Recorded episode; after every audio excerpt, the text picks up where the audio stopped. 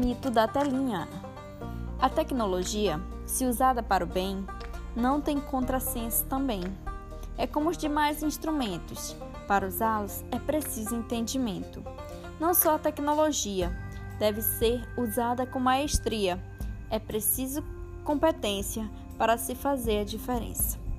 Nesse contexto em que estamos vivendo, onde a tecnologia se faz presente na educação e a sala de aula se tornou um espaço virtual, eu, Gessilene Santos, acadêmica da UFMA, juntamente com meus convidados, estaremos aqui para ajudar você, pai, aluno, professor, a tirar as suas dúvidas sobre esse contexto em que estamos vivendo.